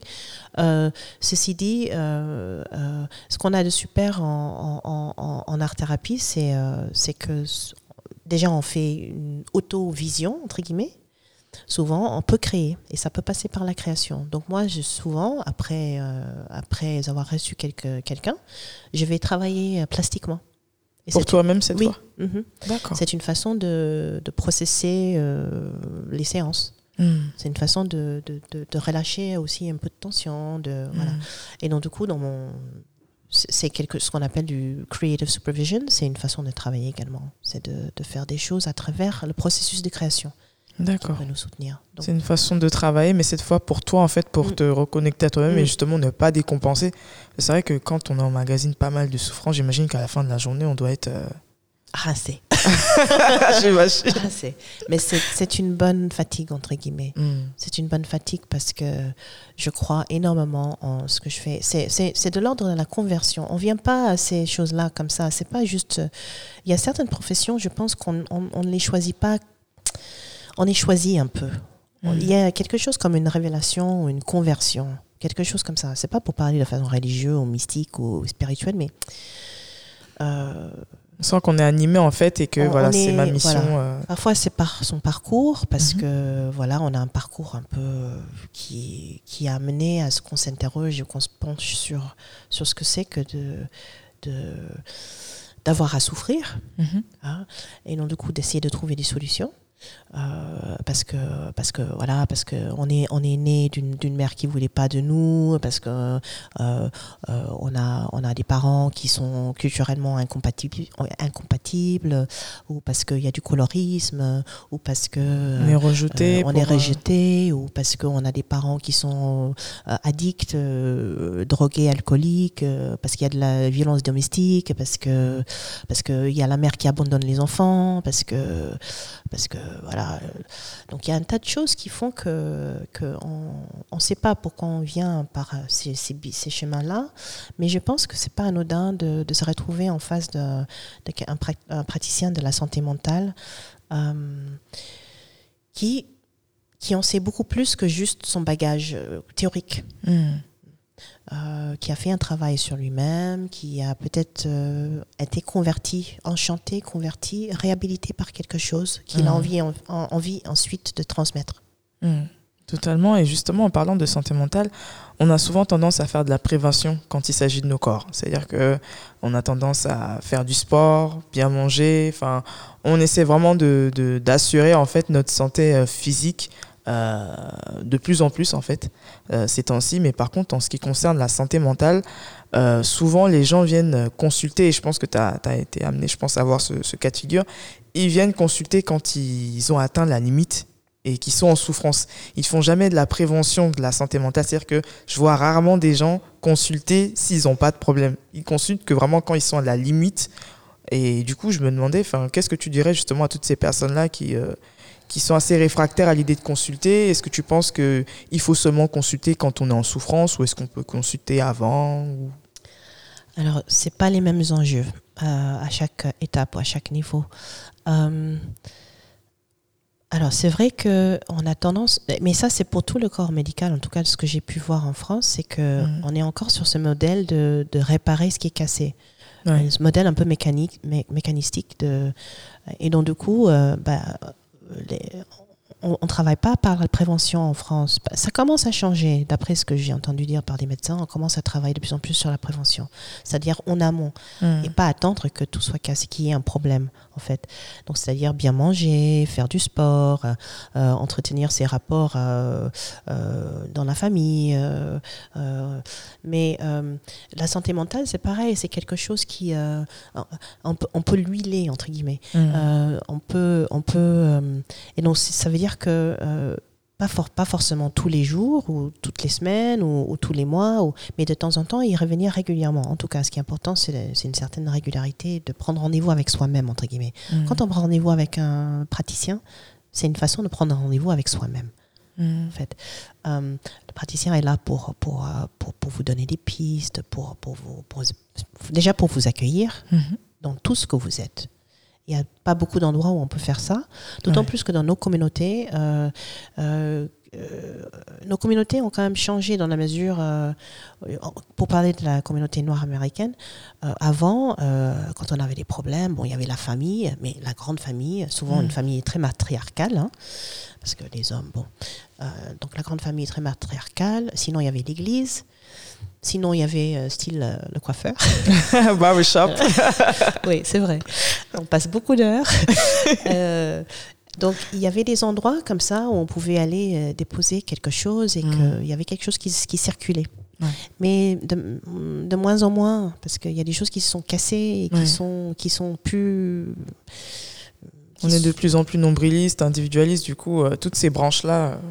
Oui, la famille a changé, il y a, plus, il y a beaucoup de divorces, il y a beaucoup de déparpillements, les gens qui, qui sont très mobiles, euh, qui sont euh, de part et d'autre. Qui... Donc, euh, donc c'est bien de pouvoir se reposer sur une spécialiste, sur une professionnelle. Mmh. D'autant plus que dans la mesure où personne n'a du temps pour quoi que ce soit, mmh. aller de déposer chez un professionnel qui prend le temps, et, que, et là il y a un désendettement, c'est-à-dire que vous ne lui devez rien, lui ne vous doit plus rien au-delà de la séance parce que vous avez dédommagé la séance. Mhm. Euh, ça vous libère quelque part de quelque chose. Euh, alors que si on commence à embarquer des amis et de la famille qui parfois n'ont pas, ils n'ont juste pas le temps. Les gens, ils n'ont plus le temps. Des fois, c'est pas forcément parce qu'ils veulent pas nous écouter, c'est juste qu'eux-mêmes, ils ont leurs problèmes. Ils se disent, je vais encore prendre tes problèmes. Ah non, tu vas me mettre KO. Ah oui, non, mais c'est c'est trop. Ouais. Et donc, du coup, il y a cette, et puis, il y a cette histoire de dette qui se crée, ce qui, ce qui fait lien, hein. Mm. le, le- le don, le contre-don, ça fait lien dans une, dans une communauté. Mais parfois, c'est un peu trop. Ouais. Et donc, du coup, le fait de pouvoir, euh, de, de- de pouvoir passer par un professionnel, ça, ça veut dire ça aussi.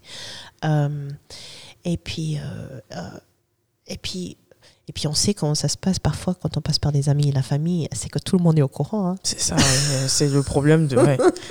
c'est vrai que c'est. Oui, c'est que on pense avoir dit bon, euh, tu dis ah, mais Tu écoute, gardes ça pour toi, tu parles. tout le monde mais- répète ça. mais tout le monde, tout le monde, parce que ça faisait partie d'une façon de de- d'opérer une cure entre guillemets. C'est une Ouais. façon d'accueillir la chose thérapeutique, c'est qu'il y avait une transparence totale. Mais parfois on n'a pas, on n'a plus envie de ça. C'est ça, et puis j'imagine que... la personne à qui, euh, par exemple, si par exemple j'ai quelque chose à confier à l'autre, des fois ce que j'ai à confier c'est tellement lourd que en fait elle aussi elle a besoin de confier Oui, ça à quelqu'un. Oui, oui, et ça crée une chaîne en C'est fait. ça, c'est ça. c'est ça aussi. exactement. Donc, euh, donc, consulter, c'est une façon de prendre so- soin de soi, de le faire avant qu'il y ait une crise. Euh, parce qu'en plus, euh, ici en France, crise rime très très très vite, très souvent avec médicaments.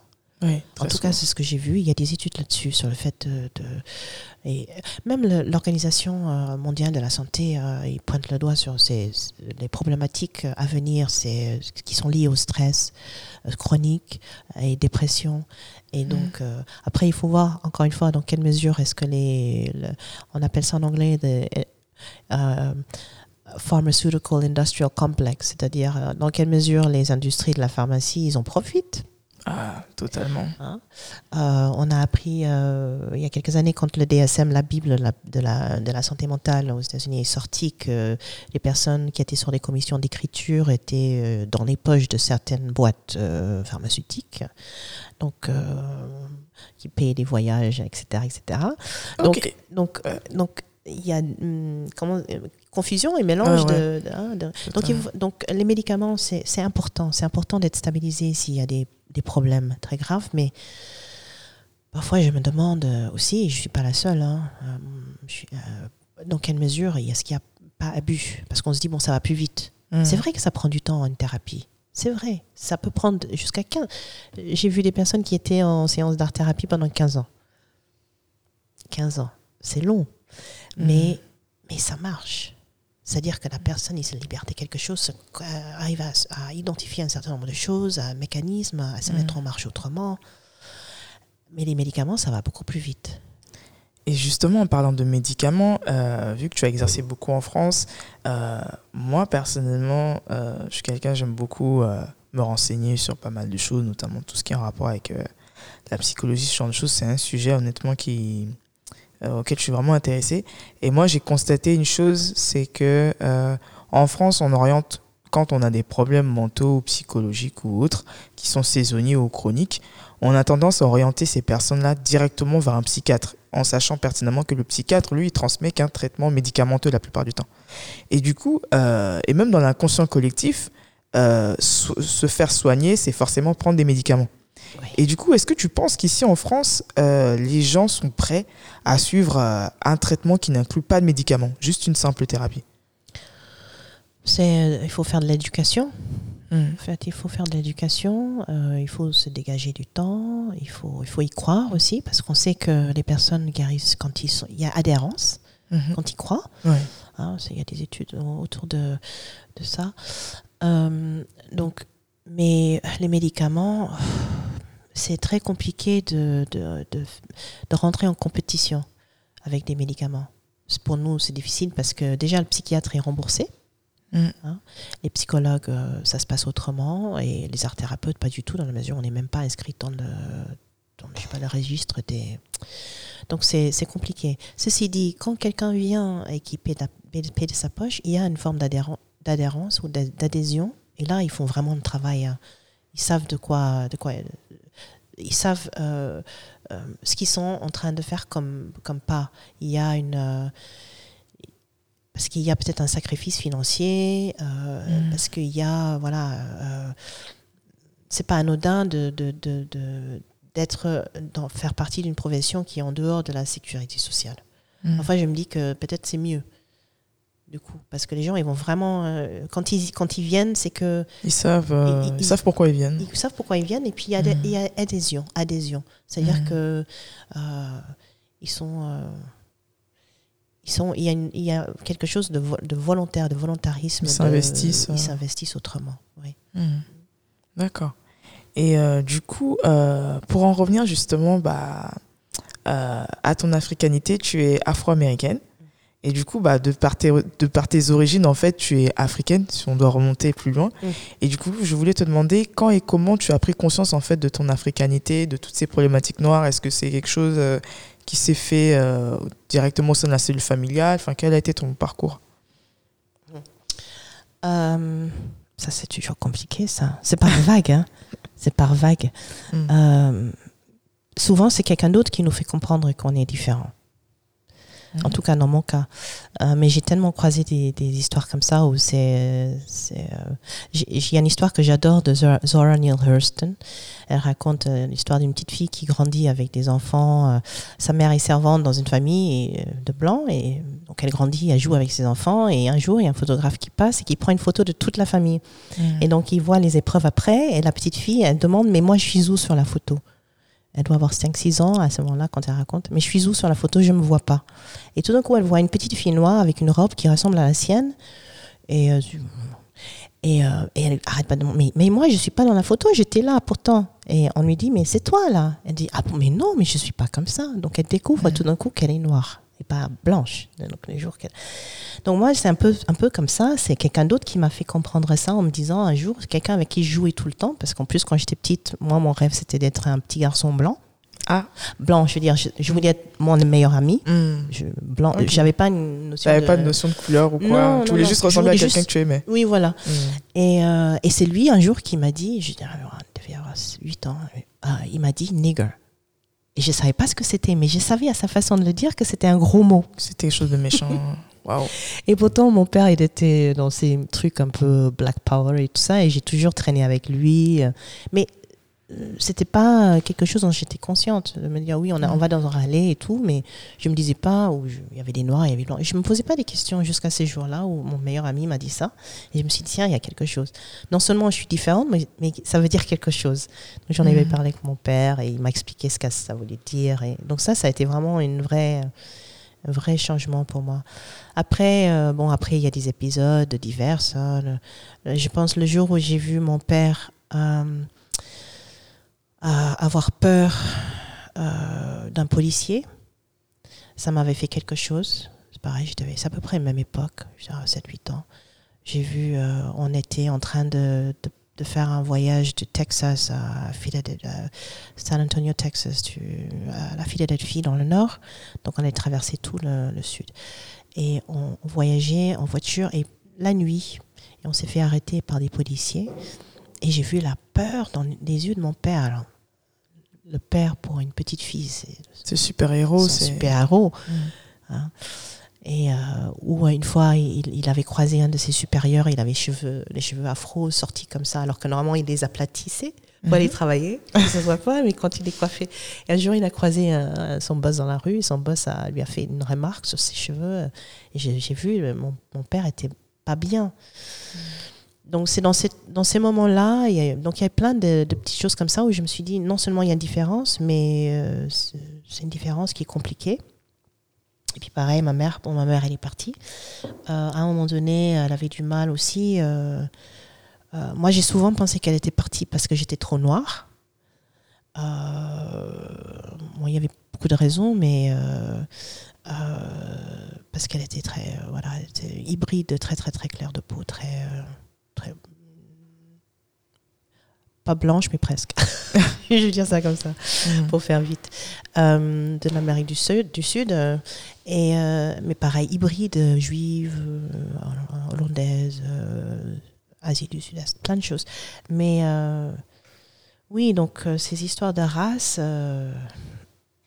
on prend conscience par vague, je pense. En tout cas, dans mon cas, c'était par vague. Mhm. Mais il y a des choses qui sont très clés, qui sont liées à des, des sentiments négatifs, toujours la peur ou le ou, euh, ou les menaces, ou euh, voilà, où on se dit qu'on est différente. Alors, ce qui est intéressant aussi, c'est que du fait de beaucoup voyager et que quand j'ai revenu aux États-Unis, j'apparaissais toujours comme une étrangère dans la, dans la communauté noire. Ça passait toujours par quand je rentrais à l'école, je me prenais une raclée. Bah oui, ah parce qu'on se disait, mais elle est, qui celle-là? La petite, là, avec la voix un peu étrange, parce que j'avais toujours un accent quand on revenait, parce qu'on vivait, je sais pas, en Italie, en Amérique du hmm. Sud, donc quand je parlais anglais, c'était un peu. Et, et puis, j'étais toute petite. J'étais pas. J'étais pas. J'étais pas, j'étais pas, j'étais pas healthy, comme on dit en anglais, healthy. c'est pas thick, c'est healthy. Hmm. J'étais pas healthy. Euh, ma grand-mère me disait toujours, ma grand-mère américaine, skinny little black girl with skinny little legs. Hmm. Et euh, voilà. Donc je, et puis après, ça se passait très bien. Hmm. J'étais, ça y est, c'était bon, c'était le baptême de feu. Euh, donc il y avait comme, bon, c'est pas tout à fait euh, du racisme ou du colorisme ou des choses comme ça, mais c'est plus juste voilà une étrangère qui arrive. Je pense que c'est mm. pareil pour des personnes qui sont en France. Peut-être quand ils retournent dans le pays de leurs parents, ils sont pas forcément accueillis comme voilà les, les enfants du pays. Mm. Euh, bah, ils viennent quand même, ils ont été entre guillemets contaminés par, contaminés par la France. Mm. Donc euh, donc il faut il faut vérifier un peu. Donc on vérifie. Ouais, donc cette histoire de oui être racisé, de, de, de prendre conscience que qu'il y, a une, y a une longue histoire autour de ça, c'est euh, c'est très complexe. C'est très mm. très très complexe. Il n'y a pas euh, et heureusement que c'est complexe parce qu'il y a là-dedans qu'il y a des, des, trésors. Il y a des mm. trésors euh, pour créer, pour vivre, pour pour faire mieux que juste survivre. Mm. Ça, ça donne aussi énormément de compassion parce que euh, il y a quelque chose qui, euh, qui devient, il y a une forme d'inclusivité qui, euh, qui existe dans ces communautés, dans ces communautés-là, qui, qui comprennent, qui ont vécu l'exclusion. Hmm. Mais du coup, vu que tu, as souvent été malheureusement euh, décrite comme euh, étant étrangère partout où tu es, partout où tu es passé, pardon, euh, du coup, avec du recul et les années passant, est-ce que tu arrives à trouver ta place quelque part? Oui, je suis terrienne. Mm. Et je dis ça, euh, je, rigole en disant ça, mais c'est vrai parce que vu la crise écologique qui nous concerne tous, on a intérêt à arrêter quand même de parler en termes de voilà telle nation, telle nation, telle nation. Mm. il faut parler. Euh, donc du coup, euh, ce qui est intéressant dans, dans un rapport, dans, dans, dans, un, dans une communauté diasporique, diasporique, c'est le mm-hmm. fait que ça nous concerne. On se dit que voilà c'est déjà un début de, de, de, communautarisation euh, supra, supranationale, mhm. un petit peu comme le panafricanisme avant, hein, mais, mhm. mais, là, une nouvelle version, entre guillemets, euh, abreuvée autrement. Euh, ça dépend en fait qui j'ai en face de moi, mhm. à vrai dire. Blague à part, c'est que ça dépend qui j'ai en face de moi. Parfois, je suis afro-américaine. Euh, parce que j'ai quand même un accent et non du coup les gens me posent la question. Euh, parfois je suis, euh, je suis afro-européenne, surtout aux États-Unis. D'ailleurs c'est marrant parce que Maya Angelou et Angela Davis parlent de cette espèce de phénomène-là de, de to be somebody else's nigger. C'est-à-dire que quand on est en Europe, on, est, on est américain, donc c'est génial. Mm. C'est un noir, mais c'est un américain, donc c'est super, c'est génial. c'est vraiment super. Ah non, mais il y a des histoires autour de ça qui sont incroyables. et, euh, et, quand je suis aux États-Unis, mm. oh, you're not black like them. Euh, t'es noir, mais t'es noir d'ailleurs aussi. Mm. Donc, du coup, euh, euh c'est intéressant. Et il y a plein d'études autour de ça et sur le fait que la réussite, entre guillemets, des, des ceux qui réussissent très, très, très bien aux États-Unis, souvent, ce sont des, des Africains, des descendants de ce ne sont pas forcément les Noirs euh, de souche, je dirais ça comme ça. Les Noirs qui sont là, qui sont les... Il y a beaucoup de personnes qui réussissent, qui sont des Noirs qui sont venus d'ailleurs, qui sont des immigrants, c'est africains, jamaïcains. Donc voilà, c'est très complexe aussi. C'est euh, d'être racisé, d'être noir, d'être une femme noire. Qu'est-ce que ça veut dire? Mais où? Et dans quel contexte? Et en face de qui? En tout cas, c'est vraiment intéressant ce que tu as dit, parce que c'est vrai que pour moi qui suis né en France et qui ne connu que la France, qui n'ai jamais euh, euh, été aux États-Unis, c'est vrai que ça nous apporte en fait l'autre côté de l'iceberg. Parce que c'est vrai qu'effectivement, nous, les, les, représentations positives qu'on avait des Noirs, c'était celles des États-Unis. The French Prince of Bel Air, Prince de Bel Air, toutes ces séries-là, c'est ce qui ont bercé nos, notre enfance. Du coup, c'est vrai que quand on voit un Noir américain ou un Afro-américain, tout de suite, on se dit waouh, Mm. C'est comme si on accédait à une forme de Graal, en fait, entre guillemets. Ah, mais grave, grave, grave. Parce que j'ai des amis musiciens qui ils, ils, viennent faire leur tournée en Europe et ils disent, bon, mm. heureusement que je rentre aux États-Unis parce que ils me reçoivent tellement comme Dieu sur terre, des musiciens jazz, que ça me, je reste humble en rentrant à la maison. Mm. Hein, parce que parce que c'est vrai. Euh. Et il y a beaucoup d'Afro-Américains qui sont expatriés, euh, qui sont expatriés en, France, qui viennent mm. vivre en France encore parce qu'il euh, y a une place. on a une place qui, presque qui nous est réservée. C'est étrange. Mm. C'est étrange de dire ça parce que c'est injuste. C'est injuste. c'est injuste dans la mesure où il y a. Mais, mais vous savez, vous savez. Parfois, j'ai envie de leur crier dessus, mais you've got your own niggers. Euh, vous avez vos propres. Euh, travaillez avec ça, travaillez avec ce que vous avez sur place au lieu de fantasmer sur ce qui se passe aux États-Unis. Mm. Parce que c'est quand même une autre histoire aussi. Ceci dit, ce qui est intéressant, c'est de pouvoir faire ces liens et de, et de penser euh, au-delà au -delà des frontières. Mm. À travers ces trucs-là qui nous relient quand même, qui, qui nous relient tant, tant dans le bien et dans le mal, entre guillemets, qui nous mm. relie. C'est parce que c'est euh, une histoire de souffrance aussi. C'est des histoires de, l'esclavage, l'esclave de, des colonies. C'est des histoires de rapt mm. qui nous relient quelque part. Mm. Mais n'empêche, on peut, on, peut, euh, on peut partir de ça et en faire quelque chose. Ouais, en faire quelque chose de, grand et de positif. Euh, Tamara, on arrive à la fin du podcast. Et du coup, euh, j'ai une dernière question, c'est euh, pourquoi tu as accepté de participer à ce, à ce podcast? Du coup, est-ce que tu as un cabinet d'art-thérapie à Paris? Si oui, où? Pour les personnes en tout cas qui seraient intéressées pour faire appel à toi. Et surtout, quel dernier mot tu dirais aux Afropolitaines et à toutes les personnes qui écoutent ce podcast? Ah, ça fait beaucoup de questions. Ouais, beaucoup de questions. non, non, c'est bon, c'est bon. je, vais tenir le cap. Euh, euh, alors, j'ai accepté. Pourquoi? Parce que je pense, malgré le fait que j'ai un parcours très bigarré, entre guillemets, dans mes études et dans, dans ce que j'ai pu exercer comme profession, euh, je pense que il est important, il, il aurait été important, quand j'étais petite, de pouvoir voir quelqu'un comme moi, plutôt que de rêver d'être un petit garçon blanc. Euh, de pouvoir dire que ben, il y a des gens comme moi là, ça existe, super, waouh, ah, ben, j'ai envie de faire comme elle. Hmm. C'est super chouette. Donc du coup, c'est pour ça aussi que j'ai accepté. C'est vraiment, c'est vraiment de me dire, euh, premièrement, il y a d'autres générations qui nous suivent. Et il y en a peut-être qui, qui, ont, qui sont très jeunes, qui, qui suivent, qui sachent que voilà, ça existe. Hmm. Vous pouvez devenir art thérapeute. C'est super chouette comme, comme, comme métier. Hmm. C'est vraiment très, très, très chouette comme métier. C'est difficile mais c'est vraiment chouette. Donc allez-y. Euh, vous pouvez le faire. On a besoin de vous. Euh, l'autre raison, c'est que euh, je me suis rendu compte, de par les personnes que j'y reçois, il y en a pas mal qui ont quand même eu un parcours assez classique en, psychothérapie et où ils ont vécu quelque chose d'un petit peu violent.